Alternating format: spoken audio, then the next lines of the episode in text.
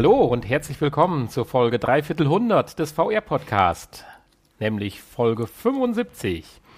Ich, Nanni, darf euch ganz herzlich begrüßen und mir gegenüber sitzen der liebe Hanni sicherlich auch.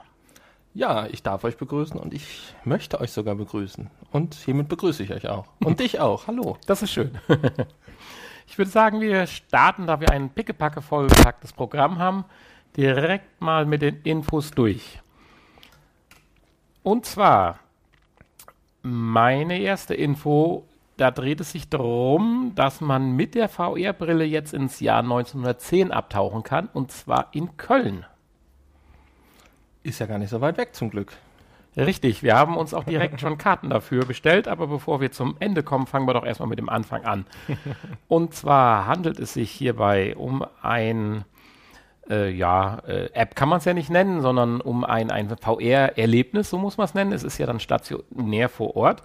Und zwar nennt es sich Time Ride. Und zwar ist das ein Kölner Startup, wo man dann eine virtuelle Straßenrundfahrt durch die Promenaden von Köln äh, fahren kann aus dem Jahre 1910. Das ganze Erlebnis kostet dann 12,50 Euro, dauert ungefähr 40 Minuten, glaube ich, haben wir eben gelesen.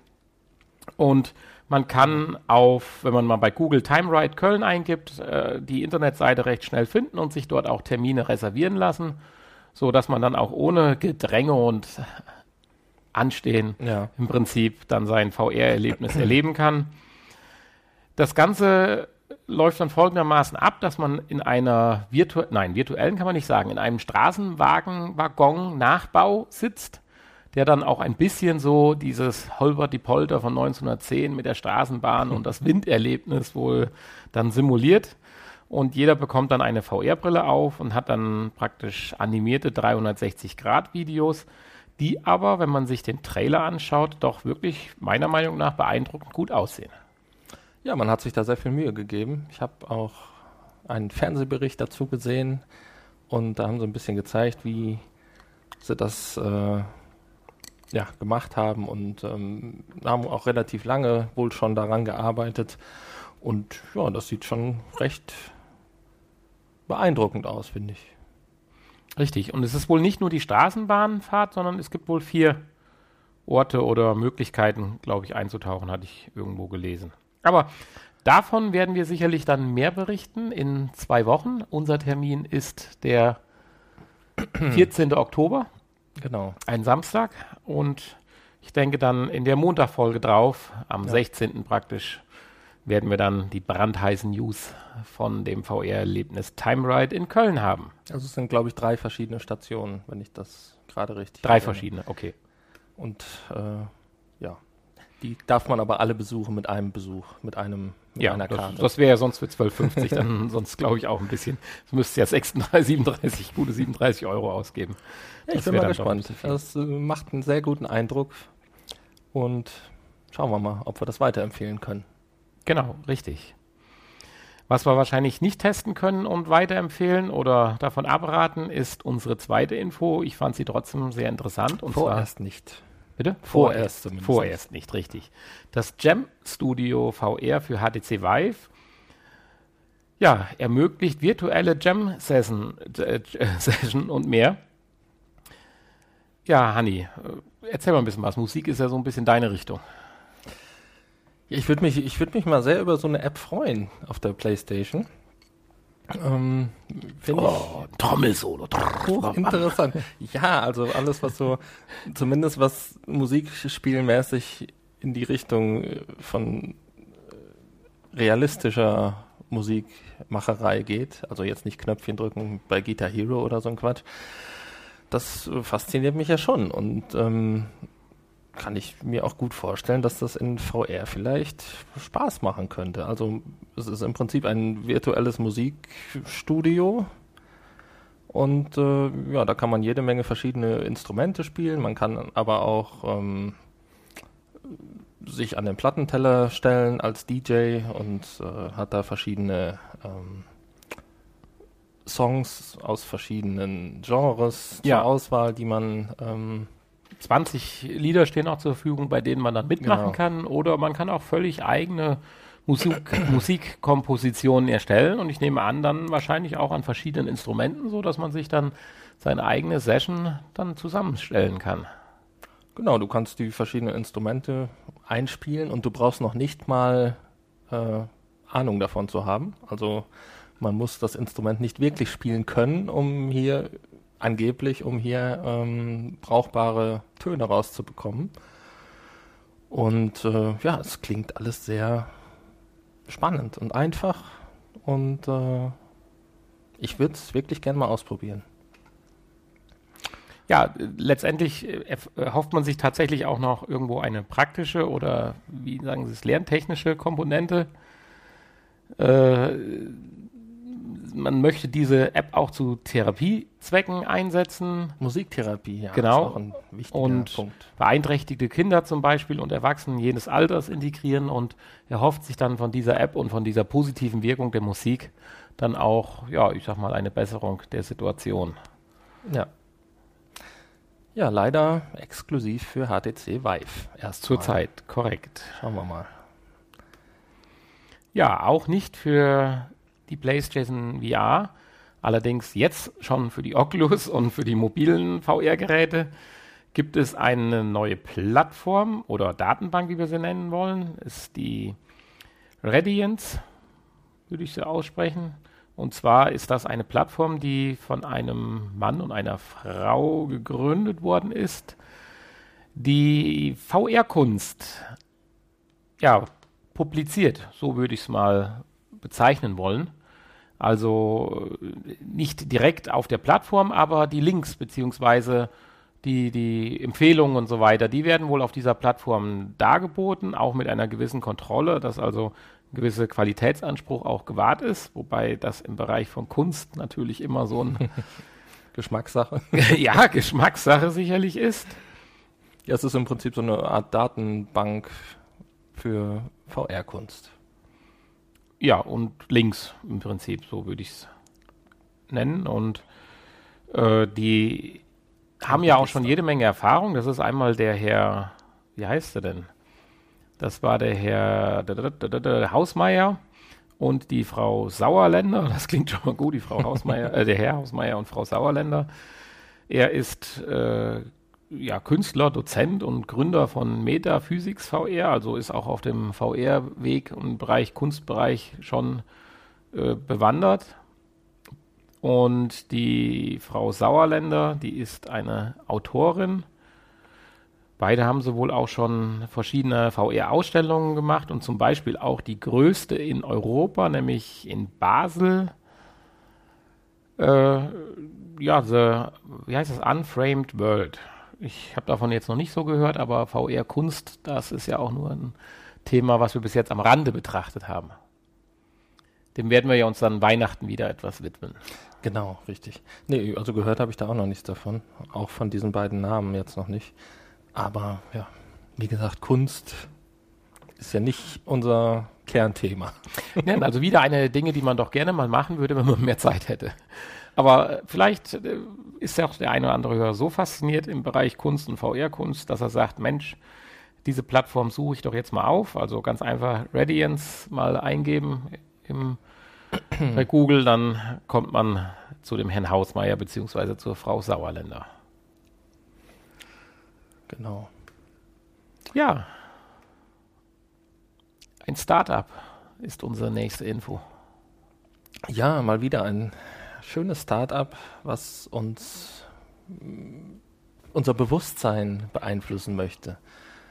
Ich würde es vielleicht mal so die VR VR-Droge nennen. Ich hatte gesagt, so Resident Evil mein hübsch. ja. Es hat auch das Bewusstsein verändert, also rein theoretisch bei den meisten. Theoretisch, ja, wenn man es dann gespielt hat. Gespielt hätte, ja. ja, ja.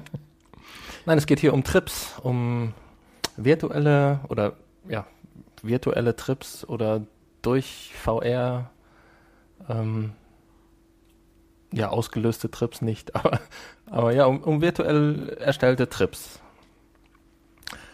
Um äh, das Bewusstsein Wobei, zu erweitern. Wobei hier ganz klar gesagt wird, hier handelt es sich nicht um eine weitere Meditations- oder Chill-Out-App für die virtuelle Realität, sondern die gehen schon einen Schritt weiter, die Jungs. Nein, man will schon irgendwie ja, die Nutzer anders beeinflussen. Also ja, eigenständige man will, man will Erlebnisse erzeugen halt. bieten, die in der Realität so nicht möglich wären. Simulation statt äh, Stimulation statt Simulation. Ja. Das klingt ganz interessant und es soll tatsächlich Art wie so eine, auch ein Auswahlmenü geben, dass man sagen kann, welche Stimmung ich denn jetzt hervorheben möchte. Euphorisch oder ich möchte kraftvoll werden, damit ich gleich mein Workout irgendwo im, im Gym äh, durchführen kann. So beschreiben die das ja ein bisschen. Und das ich sind, glaub, glaube ich, drei junge Männer. Das heißt jedenfalls drei Gründer.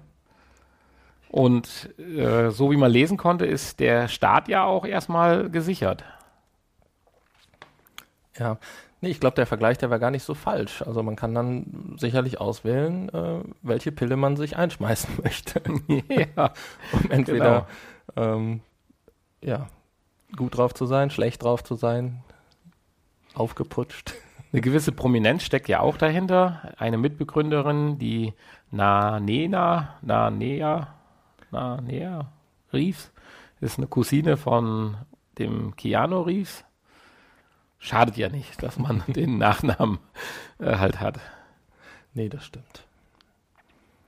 Ja, also ich bin gespannt. Also wenn tatsächlich mal sowas käme, also wie nennt man das denn dann? Das ist dann eine legale virtuelle Droge. Ähm, ja, ich bin gleich mal auf einer Party. Ich will jetzt mal ein bisschen Stimmung schon mal vorab tanken. Ist die Frage, was passiert, sobald ich das VR-Headset abnehme? Ob das noch Nachwirkungen dann hat oder Ja, das soll das ja schon. Ob das Sonst wirklich ist es nur ja dann wirklich ein Suchtmittel. Das wäre dann ja schon. in dem Moment dann funktioniert. Tja, Ja, aber wir werden gespannt sein, was da so kommt. Ich denke, vielleicht landet es auch irgendwann mal dann in unserer Kuriosen, äh, Kuriositätenabteilung. könnte natürlich passieren, genauso wie bei, bei echten Drogen, dass äh, irgendwelche Psychosen oder so ausgelöst werden, die dann tatsächlich nicht mehr weggehen. Kann ich mir gut Dann vorstellen. sind wir wirklich wieder in dem brandheißen Sektor, richtig. Dann äh, wären wir wieder in der Kuriositäten-Ecke und äh, ja, aber da kommen wir gleich zu. Kuriose Totenecke. Kuriositäten-Ecke. Sehr schön. Ja, deine nächste Info, die du gefunden hattest, da könnte man ja ein Stück weit auch, wenn man auch einfach mal dem Titelbild, kurios, ne? Titelbild folgt. Also die eigentliche News ist ja erstmal äh, ganz aus meiner Sicht nachvollziehbar und äh, normal. Können wir vielleicht kurz mal zusammenfassen? Ja, da, ähm, wieder ein Startup namens Space VR möchte oder arbeitet an ähm, dem Bau von und der Entwicklung von humanoiden Robotern und möchte diese dann in Zukunft irgendwann mit VR äh, steuern und ausstatten und äh, ja, die sollen dann Dinge tun, die echte Menschen erstmal nicht tun möchten, können, sollten. Und in dem Fall hier sollen sie dann irgendwann zum Mars fliegen und eine Kolonie dort aufbauen. Da möchte ich vielleicht mal, ich meine, die Idee ist ja sicherlich nachvollziehbar, aber ich habe da zwei Fragen zu an dich. Und zwar zum einen. Ich habe die nicht entwickelt. Nein, aber was du darüber denkst. Zum einen, äh, klar, schickt man Roboter hoch und die werden auch ferngesteuert. Wo fängt VR an, wo hört VR auf? Also ich sag Das ist mal, die Frage, wie hoch die Latenz dann ist. Ne? hier doch Roboter. ja, genau. Ja, sehr schön. Ja, die Latenz könnte dann tatsächlich ein Problem werden. äh, Mars Sickness. äh, wenn man jetzt dann unsere Roboter zum Beispiel, die ja jetzt da oben sind, Curiosity oder so, das ist ja auch dann schon eine virtuelle Steuerung. Zwar sitzt man jetzt vor einem Monitor und sieht das Bild, aber wo fängt dann VR an oder wie darf ich das bitte sagen? Weil das ist ja genau dann dieser, wie du sagst, dieser Effekt, dass ich praktisch direkt das Feedback haben brauche, um es eigentlich Virtual Reality zu nennen. Äh, und dann dürfte ja die Latenz wirklich ein Problem sein. Und solange wir die Lichtgeschwindigkeit nicht, äh, ja, ich sage ich mal, umgehen oder übertrumpfen, wird es mit der Latenz dann doch vielleicht ein bisschen schwierig. Sei denn, man sitzt vielleicht in der Atmosphäre vom Mars in seinem sicheren Raumschiff und steuert von da dann die Roboter. Das kann natürlich dann sein. Ja. Das wäre so der erste, aber den haben wir ja schon fast schon beantwortet. Die zweite Frage wäre, wieso immer dieser Drang, humanoide Roboter daherzustellen? Ich sag mal, ein Roboter mit sechs Armen ist doch viel effektiver wie einer mit zweien. Oder was weiß ich, mit Rädern anstatt mit Füßen. Das ist jetzt sicherlich Quatsch mit Rädern, aber du weißt, was ich meine. Weil es einfach cooler aussieht. Ja, und da kommen wir jetzt zu dem kuriosen Teil. Es soll ja tatsächlich ein ernsthaftes Forschungs- oder beziehungsweise sogar Projekt geben, schon der NASA. Wie nennt sich das? Äh, dieser hergeholt zeigt sich von der NASA entwickelter Roboter namens äh, Valkyrie. Valkyrie. Genau, gibt einen Roboter, der heißt Valkyrie und wenn man sich das Foto anschaut, äh, dann ist das so eine Mischung zwischen iWally und Terminator. Also schon irgendwie süß, süß ein bisschen, so ein bisschen auch ein bisschen wie die iRobot, Hauptsache die amerikanische Flagge oben auf, auf, dem, auf dem Schulterpad, auf der Schulterverbreiterung. Scheint mir auch ein männlicher Genosse zu sein, aber gut. Äh, also das Ding finde ich jetzt dann schon extrem. Also es gibt natürlich einen triftigen Grund theoretisch dafür. Wenn du als Vorbereitung für eine humanoide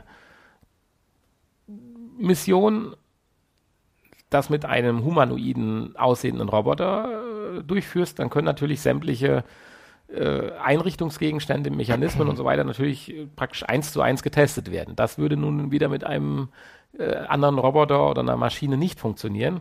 Insofern da sehe ich jetzt vielleicht noch den, den, den Grund, dass praktisch alles das, was für Mensch konstruiert ist, ob es sei es jetzt Luken, Außeneinsätze, äh, Werkzeuge und so weiter, müssen dann halt nicht von Menschen benutzt werden, können aber passt halt einfach kompatibel, weil der Roboter dementsprechend auch äh, praktisch die humanoiden Eigenschaften hat. Fünf Finger und was weiß ich, äh, zwei Armgelenke und sowas halt. Dass einfach die Bewegungsabläufe dann halt dem entsprechen. Auch wenn es nicht die beste, die beste der besten Möglichkeiten wäre, meiner Meinung nach. Weil dafür haben wir viel zu viele Einschränkungen. Das allein, du kannst schon nicht nach hinten gucken. Ja gut, das kann man dem ja vielleicht dann einbauen. Ja, dann kann man damit aber auch aufhören, ihn menschlich zu machen. Also, meine Meinung. Aber die Marsmenschen, die können sich schon mal dran gewöhnen. Ja, Weiß man schon mal, wie reagieren die auf jemanden, der aussieht wie ein Mensch? ja, richtig. Mit Schulterklappe und amerikanische Fahnen drauf. Genau. So, mein Lieblingsthema in unserer nächsten Info. Dein Lieblingsthema? Ja, Mixed und Augmented Reality. Ja, wieso machen wir denn keinen Augmented Reality Podcast? weil es da zu wenig Content für gibt und Okay. unser Budget nicht ausreicht. Ach, das war der Grund, ja. ja, und zwar gibt es jetzt eine Erweiterung für die bekannten erhältlichen VR-Brillen Oculus Rift und HTC Vive, die diese zur ähm, Mixed Reality Brille umfunktionieren. Genau, ein Gerät namens Z Mini oder Seed Mini. Genau, ZED auf jeden Fall geschrieben. Genau. Und ja, das ist im Prinzip so ein, ein, ein Kameramodul, was du vorne drauf pappst, Papst kann man in dem Sinne, Ja. glaube ich, so sagen. Also Ich da wird sagen, wahrscheinlich wird irgendwas aufgeklebt, geklebt. was ja. dann so eine Halterung hat, wo man das einklippen kann. Mit einem USB-Kabel. Oh, einen weiteren USB-Port brauchen wir dann, ne? ja. Ich glaube, wir müssen das Motherboard nochmal austauschen, was wir jetzt vorgesehen haben. Ja, und da sind zwei Kameras verbaut, die ja, dem menschlichen Augenabstand entsprechend und diese filmen dann die Umgebung und ähm, ja, leiten das Bild dann über das USB-Kabel in, Ja. in die auf das äh, Brillendisplay. Interessant ist hier, dass es sich nicht um eine Tiefenkamera handelt, äh, sondern aus diesem Abstand von circa 65 Millimetern wird praktisch das räumliche Bild und so die Positionierung der eigentlichen Headset-Einheit, aber auch die 3D-Gegenstände im Raum, also sprich jetzt das Sofa oder die Tür oder ein Mensch, halt tatsächlich nach ersten Aussagen sehr gut dargestellt und wahrgenommen. Oh, kann ich mir auch ganz gut vorstellen. Ich meine, das ist ja der Grund, warum man den ungefähren Augenabstand gewählt hat. Ja, zum einen wegen der Unser- Optik, Unsere aber Augen sind ja auch, äh, ne, sind auch keine speziellen 3D-Kameras. ja, aber zur Berechnung wäre ein größerer Abstand schon sinnvoller. Was meinst du, warum Sid bei Ice Age die Augen so weit auseinander hat? Äh, ja, genau. Nein, aber du weißt, was ich meine. Also äh, es wäre einfacher, weil je größer der Winkel ist, desto weniger die Fehlerquote im Prinzip letztendlich. Aber das würde natürlich das Bild an sich verzehren, wenn tatsächlich ja die natürlichen Bilder erstmal we- wiedergegeben werden. Fürs linke und rechte Auge ist das natürlich so erstmal der einfachste Weg. Ja. Wahrscheinlich auch der am wenigsten rechenintensive. Ja, äh, das Ganze bekommen, wer jetzt hier eine HTC Vive oder eine Oculus Rift hat, kann man ab ja, November für 450 US-Dollar von Stereo Labs. Und es soll tatsächlich auch mal irgendwann, habe ich gelesen, eine autarke Version geben. Ist das richtig? Ja, zum, ja eine, eine Mixed Reality Brille, die im Prinzip diese Technologie beinhaltet. Und die soll es dann irgendwann geben in Zukunft, ja. Die wird aber dann um die 1000 Dollar kosten. Ja, wobei ich denke, da reden wir wirklich noch von der fernen Ku- Zukunft und es ist nicht unwahrscheinlich auch, dass wir hier vielleicht mal berichten werden müssen, dass sowas wieder eingeschlafen sein wird dann. Aber bis hierhin erstmal finde ich eine klasse Sache, weil ich bin mir ganz sicher, dass sämtliche echten zweiten Generationen der VR-Brillen äh, definitiv mit Kameras beziehungsweise in irgendeiner Art und Weise Mixed beziehungsweise Augmented Reality beinhalten werden Denke ich auch. damit wir alle die Lemminge über unsere Sofas laufen sehen können. Das würdest du gern mal sehen, ne? Ja, aber selbstverständlich. Da hätte ich auch Spaß dran, das stimmt. Falls uns einer eine äh, HoloLens zuschicken möchte, gerne. Nehmen wir gerne an. Ja, genau. Hier nochmal der Aufruf. Die Adresse kann unserer Homepage entnommen werden. www.vrpodcast.de Ja, das waren die Infos für die 75. Folge. Kommen wir zu den Killerrobotern. Zu den Kuriositäten wieder. Deiner, glaube ich, mittlerweile Lieblingsrubrik. Womit lässt du mich denn heute Nacht wieder nicht gut schlafen? Ja, wie schon gesagt, diesmal sind es die Killerroboter. Es geht hier nicht nur um künstliche Intelligenz, natürlich auch, aber diesmal sind sie schon eingebaut in Killerrobotern. Und zwar geht es um James Cameron, der hat sich jetzt mal geäußert, der Erfinder des Terminators.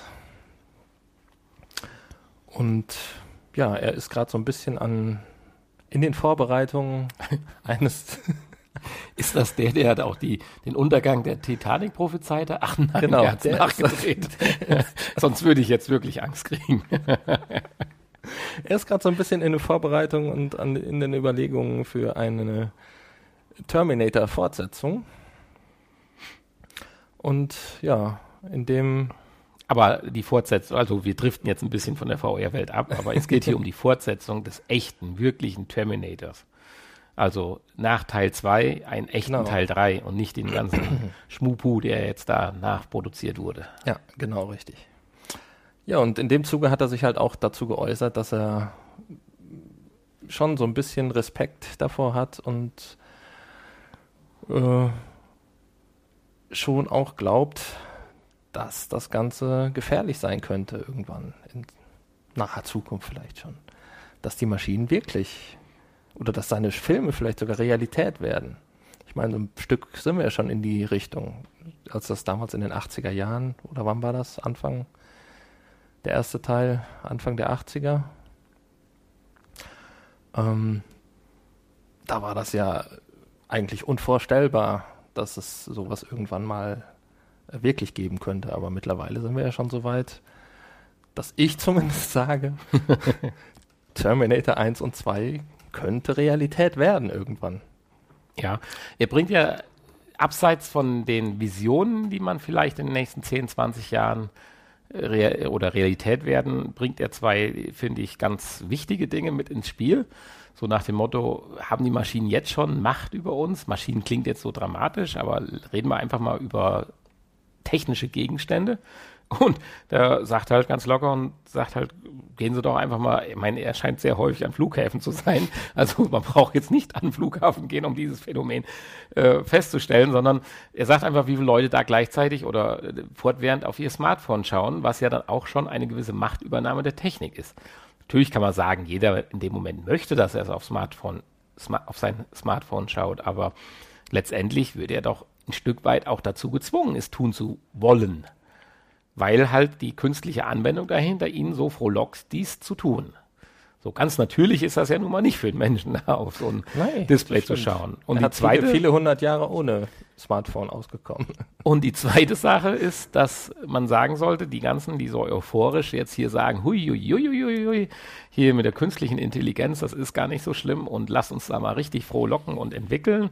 Da sagt er halt einfach mal, denkt mal an die 30er und 40er Jahre, wie da die, unser Atomforscher doch äh, schon äh, die, das Allheilmittel sämtlicher Probleme der Welt herbeigerufen haben oder prognostiziert haben und letztendlich sind zwar äh, vorübergehend ein paar Atomkraftwerke rausgekommen, aber auch so um die, keine Ahnung, 40, 50.000 Atombomben, die hier auf der Welt rumlungern. äh, und äh, da sagt er halt, das könnte auch gerade so der Anfangsstand sein, wo die Leute halt sagen, nur das Positive momentan sehen und nachher sagen, ups, so wie du. Ups. wie so wie ich. Ja, nicht, nicht du nachher sagst ups, sondern zu denen gehörst, die sagen, passt auf, dass wir nachher nicht ups sagen müssen. Ich hab's euch ja gesagt. Du derjenige am Schild bist, wo drauf steht Aliens. Ich wusste, dass ihr schon immer da wart. Ich habe euch dahingehend informiert. Ich habe euch dahingehend informiert. Hört euch Podcast Folge 70 bis 75 an. Da habe ich pro, prophezeit. Ja. Gut, der letzte Weltuntergang ist ja Gott sei Dank erstmal ausgeblieben. Den hat man ja verschoben, aber der soll ja am 12. Oktober dann wiederkommen. Genau, das ist ja auch schon bald. Insofern. Das, das Wort Weltuntergang im Zusammenhang mit dem Wort Wiederkommen ist auch, auch ziemlich unsinnig, aber okay. Weltuntergang, der zweite Versuch. Ja, 2.0. Wir versuchen es dann nochmal. ja, wohingegen es Leute gibt, die sagen, es ist gar nicht so gefährlich. Ja. Oder noch nicht. Noch zum nicht. Teil. Noch ja, lange nicht. Also das sind natürlich jetzt auch Leute, die wollen natürlich Geld verdienen, äh, Geld verdienen und sagen, äh, oder die sitzen da an der Entwicklung dieser äh, potenziellen Killer-KI und wollen damit natürlich Geld verdienen und sagen, das ist äh, eigentlich überhaupt kein Problem im Moment. Klar, irgendwann in ganz ferner Zukunft könnte das mal zum Problem werden, aber das sind dann frühestens unsere Kinder oder deren Kinder, die dann, da haben wir dann ja nichts mehr mit zu tun. Ja, wer ist denn das zum Beispiel, der das sagt? Weil El Elon Musk ist es ja wohl nicht. Nee, der ist es nicht. Es ist äh, ein, auch ein Bekannter, und zwar Bill Gates. Hm. Und äh, die andere Person kenne ich gar nicht, ist auch äh, Microsoft, der, bei Microsoft an der äh, Spitze der Führung. Satya Nadella. Ja, und die beiden. Klingt wie eine Salami. Entschuldigung. Ja, eine Haselnuss-Salami. und äh, ja, die arbeiten natürlich an sowas und verdienen Geld damit und müssen das natürlich sagen. Aber die wollen uns ein bisschen beruhigen und äh, ja, siehst, das ist doch das Ehrliche bei Elon Musk. Der hat schon genug Geld verdient, der kann sowas sagen. ja. Obwohl Bill Gates dürfte auch genug Geld verdient haben. Und ähm, er zählt ja doch zu den größeren Spendern der Welt. Er sagt halt, dass das Problem, was Elon Musk ähm, Sorgen bereitet, keins ist, vor dem wir uns im Moment fürchten müssen. Und ähm, ja. Das könnte man aber jetzt auch mal anders werden, wenn wir mal ganz neutral uns zurücklehnen und denken, diese Aussagen, was bedeutet das? Hm. Microsoft ist vielleicht technisch gesehen am Abstellgleis und Elon Musk ist schon viel weiter. Gut, da können wir von ausgehen. aber ja. Ja, soweit, so gut. Auch mit den Kuriositäten. Ja, so viel Kurioses war nicht, aber. Ich finde, es reicht wieder. Also, Ja. wir wollen uns ja mit den Kuriositäten auch nicht übertreiben. Nicht, dass wir demnächst noch erzählen, dass man das Bewusstsein von der VR-Brille, äh, von der PlayStation 4 Pro dann eingesogen wird oder sowas. Das wollen wir ja nur auch nicht. Ja, nee, das wollen wir nicht, das wollen wir nicht. Ja, kommen wir zur nächsten Rubrik. Zur- Neuerscheinungen. Spielecke. Zur Spiele-Ecke. Spiele- und Apps-Ecke. Oder wie heißt es im Play Store? Erfahrung. Nein. Ja, Doch, Erfahrung. Erfahrungen. Genau, Erfahrung. Ja, in dieser Woche sind ja viele Sachen neu erschienen. Und ähm, haben wir ja letzte Woche schon berichtet. Nur das von uns erwartete Meta-World ist irgendwie nicht gekommen. Hm. Obwohl ich jetzt nochmal einen Bericht gesehen habe, dass es Ende September ähm, kommen sollte. Äh, Bericht, ein, Artikel. Aber es ist nicht da. Schade. Also auch die Enttäuschung der Woche. auch in den USA nicht. Das halte ich ja auch mal so ein bisschen, behalte ich ja auch immer ein bisschen im Auge. Ähm, Ja, schauen wir mal, vielleicht nächste Woche, weil für nächste Woche habe ich jetzt gar nichts in meiner Liste, was irgendwie erscheinen könnte. Eventuell, ähm, ja, ein Spiel, was äh, diese Woche schon mal kurz im PlayStation Store aufgepoppt ist und dann nach ein paar Stunden war es wieder weg. Und zwar, äh, sag doch mal, hier mit diesem Berg, Mount Everest, mit diesem Berg. Genau, mit Mount, diesem Berg, Mount mit dem einen. Everest, Mount Everest VR Experienced. Die war mal kurz aufgepoppt. Warum sowas passiert? Hast du da schon mal irgendwas gehört? Warum Ahnung, manchmal Spiele, die dann wieder Das war ja mit Fantastic Contraption ähnlich. Das war dann zwei Wochen Sofort weg und dann war es wieder da. zusammenbrechen, aber dabei prüft doch Sony sowas eigentlich vorher. Aber Entweder zu früh rausgehauen, irgendjemand. meinst du, hat er so früh auf den Knopf gedrückt? Knopf gedrückt, genau. Der Release-Knopf, oh nein, ich habe mich draufgesetzt. Können wir vorstellen, dass das vielleicht nächste Woche kommt dafür dann. Und äh, vielleicht dann auch endlich Meta-World. Ansonsten die anderen ähm, sind tatsächlich erschienen. Light Tracer und Hero Kate, worüber wir gleich noch ein bisschen reden wollen. Und in den USA noch äh, DreamWorks Voltron VR Chronicles und DWVA. Ein First-Person-Shooter, den, der es wahrscheinlich nicht nach Europa schaffen wird, so wie es im Moment aussieht. Zuvor wollen wir aber zu einer Erfahrung kommen. Ja, ganz zufällig, spontan erschienen im Store diese Woche, wovon wir nichts wussten, ist Tschernobyl. Korrekt. Also von Tschernobyl wussten wir schon, aber nicht von der eigentlichen App beziehungsweise Tschernobyl der. VR-Projekt. VR-Projekt. Für 9,99 Euro. Richtig, im Play Store. Und es, es scheiden sich ein wenig die Geister an dieser VR-Erfahrung. Ja, es hat bisher keine besonders guten Kritiken erhalten. Nicht nur nicht Genau. auf der PlayStation VR, sondern auch in den anderen Stores bei Oculus. Meine ich, hättest du gesagt, richtig? Das weiß ich nicht. Da Am PC ist doch schon etwas länger, oder? Nee, Entschuldigung, das habe ich jetzt verwechselt. Bisher der Release war ja erst äh, heute, definitiv. Richtig? das, also für den PS Store war definitiv am 30. das, der Release. Genau. Ich meine, ich hätte schon mal, oder es war irgendwie eine, eine, eine Beta-Version oder sowas, glaube ich, die als nicht so äh, erachtenswert. Aber möglich. das soll uns auch nicht stören. Wir haben das Fall gibt's gibt's auch äh, Testberichte und so weiter, die ja, wo die Leute unterschiedlicher Meinung sind. Jedenfalls durften wir das fertige Spiel testen. Oder haben es. Das Spiel nicht. Das, äh, die VR-Erfahrung. Oh, oh, oh, oh. Oh, was ist denn? Oh, oh, oh. Eine Pause bei drei. So, zwölf Minuten später und Hannis oh sind behoben. was hattest du denn gerade? Äh, Kabelsalat. Kabel, Kabelbruch. Kabelbruch. Genau. Kabelbruch.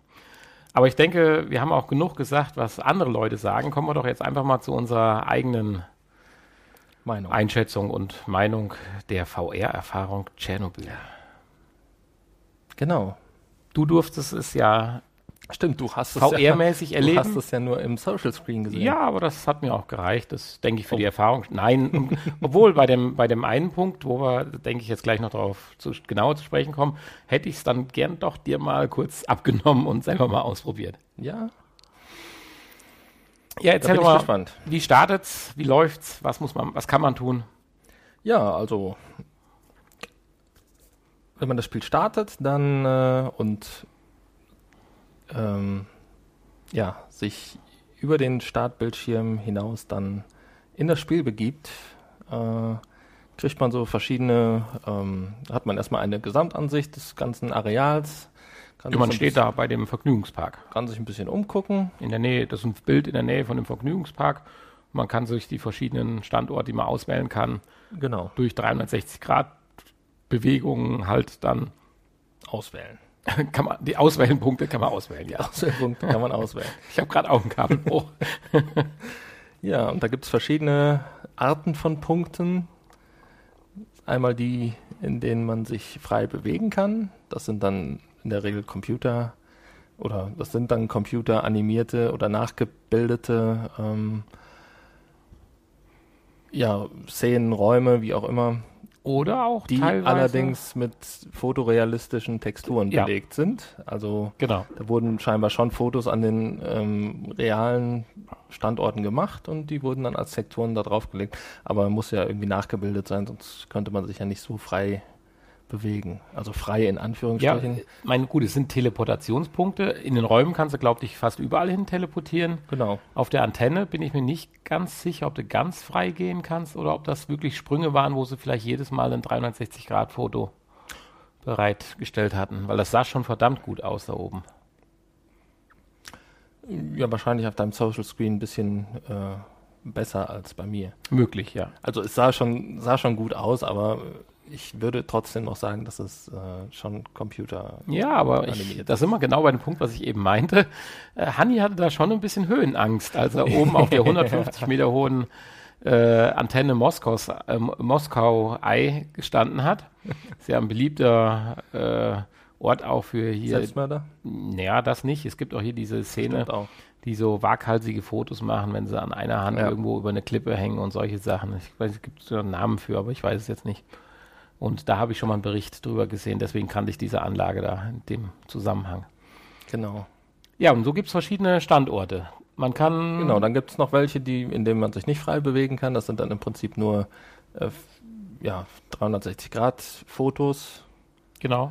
Und, ähm, Aber immer mal wieder aufgelockert mit Erklärungen, dass man gewisse Icons anklicken kann und dann halt genau. über den Unfall oder auch die Geschichte und deren Auswirkungen natürlich informiert wird. Es gibt acht, neun Schauplätze. Dazu zählt das berühmte Krankenhaus, eine Grundschule, dieser Vergnügungspark, der etwas leer aussieht, wie Hanni bemerkte. Und äh, ein Schwimmbad hat man noch gesehen. Dann diese Antennenanlage, diese Raketenabwehr, äh, Abwehr nicht, also Detektionsanlage, das eigentliche Kraftwerk an sich. Ja, eine Wohnung. Eine Wohnung, genau. Und so ein Land, Landhaus ist gut, nein, also ein bäuerliches Haus oder sowas in der Richtung. Genau. Wo auch noch Leute mittlerweile, glaube ich, dann jetzt wieder, wieder Willens, ja. wenn nicht wieder Willens, sondern wieder des Gesetzes zurückgekehrt sind, weil sie einfach sagen, mir doch egal. Ja. Und auch noch ein paar andere ähm, Punkte, die man anwählen kann. Ja, dann in den einzelnen Punkten gibt es natürlich auch noch verschiedene Szenarien. Du kannst dann aufs Dach gehen, zum Beispiel bei der Wohnung, oder auch äh, aufs Dach von dem Reaktor. Ja, man, man, kann sich dann über diese Icons so ein bisschen da durchhangeln. Also, ähm, ja, wie du schon sagst, dann mal aufs Dach gehen oder halt durch irgendwelche Türen durch und dann kommt man dann in einen anderen Bereich. Ja, dann gibt es immer irgendwie Audiobeiträge, die man anklicken kann. Und da finde ich sehr passend, dass das Ganze in so einem gebrochenen Eng äh, russischen Englisch halt rüberkommt. Hanni hat sich darüber ein bisschen aufgeregt, dass man es ja nicht so richtig gut versteht. Wahrscheinlich äh, hatte er genauso viele Schwierigkeiten wie ich. Er war ganz auf meiner Wellenlänge. Ich hatte den Eindruck, dass ich relativ viel verstanden hat, trotz meinem schlechten Englisch. Nein, prinzip, prinzipiell finde ich das ja auch gut und das trägt ja auch so ein bisschen zur Atmosphäre ja, bei. Genau. Und man weiß, man ist ähm, nicht in Deutschland und nicht in England und nicht in den USA, sondern man ist ja nun mal da in Tschernobyl. Und da spricht man wahrscheinlich dann auch, wenn man Englisch kann, spricht man halt so ein gebrochenes Englisch. Ja. Und ähm, oder einige Leute, einige Leute Englisch. zumindest. Äh, insofern ist das schon ganz passend und ähm, das meiste versteht man auch, äh, wenn man sich konzentriert. Aber ist natürlich nicht für jemanden, der Englisch nicht als Muttersprache hat, äh, ist das vielleicht an der einen oder anderen Stelle ein bisschen schwierig zu verstehen. Da hätte ich mir dann zumindest Untertitel gewünscht. Wenn auch englische Untertitel. Ja, aber die hätten auch ein bisschen die Atmosphäre wieder zerstört. Musst Dann du lieber- gerade sagen. Dann lieber zweimal anhören. ist ja auch kein Problem. Nein, Genau. ist überhaupt kein Problem dabei. Ja, im Prinzip war das schon die ganze Erfahrung, wobei man sich durchaus eine gute Stunde, locker eine gute Stunde damit aufhalten kann. Ja, es gibt also Wir haben auch jetzt noch nicht alles gesehen. es gibt schon, schon viele Punkte, die man ansteuert. Videobeiträge haben wir noch gar nicht genannt. Die gibt es nämlich auch noch. Genau, 360 richtig. Grad Videobeiträge. Und die Qualität an sich, die Videobeiträge sind sicherlich nicht im oberen Segment der äh, Möglichkeiten, jetzigen Möglichkeiten. Nee, die sind eher im unteren Segment der jetzigen Möglichkeiten, also von der Ja, aber immer noch besser wie Qualität. die, die, die Olympischen Spiele von ARD und ZDF. Ich meine, also ja, mit es, es gibt durchaus bessere Videobeiträge. Ja, doch. Aber die Fotos sind äh, im, Und auch die 3D-Animationen, wo im man sich bewegen kann. Mittelmaß und die 3D-Animationen sehen Super. eigentlich ziemlich, ziemlich gut aus, finde Ja. ich. Insofern sind wir dann auch relativ schnell zu der Diskussion gekommen, ist das uns jetzt die 9 Euro denn wert gewesen? Du hast gesagt, ja. Ich habe gesagt, mit Einschränkungen. Wobei meine Einschränkungen jetzt nicht in der Qualität dieses Beitrages liegt. Das hat voll erfüllt, was ich eigentlich an so eine App oder an so eine VR-Erfahrung stellen würde. Nur ich habe gesagt, das ist halt ein einmaliges, maximal zweimaliges Erlebnis im Gegensatz zum Spiel, was ich vielleicht immer wieder einlege. Und wenn es noch so schlecht ist, ist mal egal.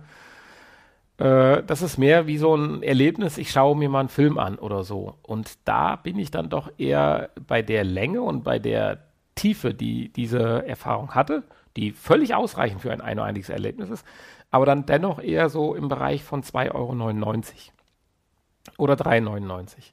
Weil wenn ich jetzt mal einen Sonntagnachmittag ein bisschen VR-Erlebnisse haben möchte und möchte halt mal jetzt Tschernobyl und nachher gleich den ganzen Eiffelturm oder die Freiheitsstatue von oben, unten, innen und die ganze Geschichte und Liberty Hall und was es da nicht alles gibt, dann wird die Sache ein bisschen teuer, wenn alles 9,99 Euro kostet.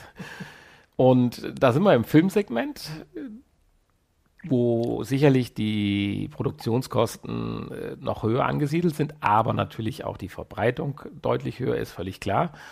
Nur das interessiert mich als Anwender erstmal überhaupt nicht. Äh, deutlich niedriger angesiedelt. Also ich sag mal, wenn man jetzt nicht gerade die neuesten Kino-Blockbusters bei Sky gucken will, die 6 Euro kosten, sondern irgendwo bei Amazon oder so, dann ist man auch ruckzuck bei 3 Euro oder so halt. Und von daher finde ich es einfach nur ein bisschen zu teuer, kann ich aber zurzeit verschmerzen, weil es wiederum zumindest am Sektor der PlayStation VR einer der ersten Erlebnisse wieder ist, die so gestaltet sind. Und von denen würde ich mir halt mehr wünschen. So eine richtig schöne Bibliothek, wie wir eben von dieser Kunst- und Art-Bibliothek gesprochen haben, wäre halt hier so eine schöne Bibliothek, wo du genau diese Apps dir runter streamen installieren wäre sogar schon blöd. Also hier, das ist ja zu installieren mit 7 Gigabyte ja auch gar nicht so wenig. Das hat ja so eben gerade noch hingehauen für den Podcast heute. Und da fände ich das toll, wenn es dann so eine Galerie oder sowas gäbe. Also ich finde das toll, wie es gemacht ist, bin hochzufrieden, würde definitiv mehr Punkte vergeben oder mehr Sterne vergeben, wie es bislang der Fall ist. Aber immer mit der Vorschusslorbeere, dass das erst der Anfang sein kann. Nur dafür können die Entwickler jetzt nichts, aber ich weiß nicht, wie, sie, wie du das siehst. Ja, Nach meinem zweiminütigen Monolog. völlig in Ordnung, wenn du das so siehst. Ähm, ja. Muss ich jetzt, möchte ich nicht, mich nicht zu Was? ihr müsst mal, ihr jungen Leute, ihr müsst mal aufhören zu konsumieren, immer nur konsumieren, konsumieren. Ihr müsst euch mal für Qualität entscheiden und dann muss man dafür halt auch mal bezahlen.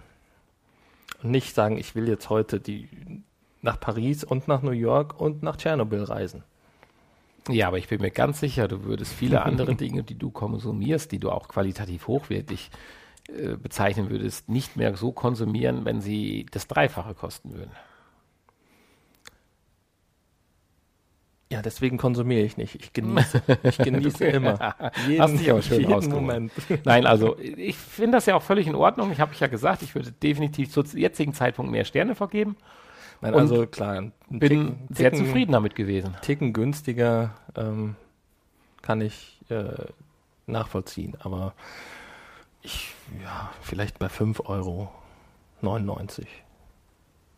würde ich es Okay, mit Weiterverkaufsrecht ist das. ja, da scheiden wir uns oder da, da sind so ein bisschen die Einstellungen bei uns noch ein bisschen weiter auseinander. Aber warte mal ab, wenn es von diesen äh, Dingern dann vielleicht 100 verschiedene gibt, dann will ich dich auch mal sehen, ob du für jedes dann 10 Euro ausgibst. Nee, für jedes natürlich nicht. Ich würde mir dann aber wahrscheinlich auch nicht jedes kaufen. Ich würde dann das auswählen, was mich wirklich interessiert und wo ich von überzeugt bin, dass ich da vielleicht auch im echten Leben nicht hinkomme. Und da hast du mit Tschernobyl ja natürlich schon einen Volltreffer, ja. Sehr schön. Ja, dann verlassen wir mal unsere VR-Erfahrung für diese Woche, die uns ja so kurzfristig noch hier in, in, in den Podcast geschafft hat und kommen zu deiner Spielevorstellung. Hauen mal die ganzen Spiele raus. Richtig, die ganzen Spiele, die, oh Mann, das hat mich ja ein bisschen kirre gemacht, also muss ich ja ehrlich sagen. Also die Verpackung von dem Spiel, wenn ich das mal so nennen darf, die ist ja wirklich ein Stück weit Banane. Findest du? Ja. Ach, das ist doch ganz witzig und nett gemacht. Ja, erzähl mal, worum es geht. also, ja, wir haben HeroCade getestet. Und ja, es handelt sich um eine Spielesammlung, die jetzt in Europa auch erschienen ist Gibt schon etwas länger in den USA und ich glaube auch für andere Plattformen. Und das beinhaltet äh, neun kleine Spiele, beziehungsweise ja, teilweise auch Erfahrungen, Spieleerfahrungen. Und ähm, ja, das Ganze ist verpackt in einer ähm, in einer Rahmenhandlung, so würde ich es mal sagen. Ähm, äh, ja, man, man findet sich in einer Welt wieder in, oder im Inneren eines Computers oder irgendwie sowas und eine künstliche Intelligenz redet mit einem, dargestellt von einer leuchtenden Kugel, die vor einem rumfliegt. Bisschen sah es aus wie der Reaktorbereich vom Todesstern. genau. Und die redet dann halt mit einem und ähm, dann gibt es so einen Systemabsturz und. Jetzt weiß die Mischung zwischen dem Reaktorbereich des Todessterns und iRobot, die künstliche okay. Intelligenz, die da ist. So sieht der Bereich aus. Also. Hm. Ihr werdet mir recht geben, falls ihr dieses Spiel euch holt. Naja, auf jeden, so, Entschuldigung, auf jeden Fall stürzt dann das System zusammen und alles ist weg, alle Daten sind weg und dann äh, versucht dieser diese künstliche Intelligenz die Daten wiederherzustellen und schafft es auch ähm, neuen Anwendungen wiederherzustellen. Das sind dann unsere neuen Spiele, die wir dann auswählen können. Und um das System dann äh, zu defragmentieren und ähm, eventuell noch mehr wiederherzustellen und Daten zu retten, muss man dann diese Anwendungen äh, spielen und gewisse ähm, ja, Aufgaben erfüllen. Zum Beispiel mit Klötzchen über die Autobahn rutschen. Aber dazu kommen wir gleich später.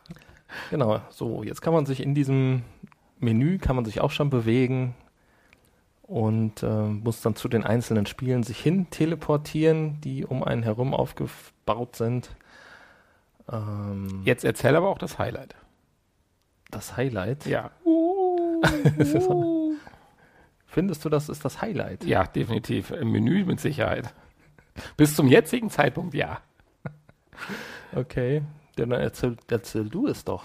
Ja, du hast mich ja erst darauf aufmerksam gemacht. Ich habe die ganze Zeit immer nur dieses uh, gehört.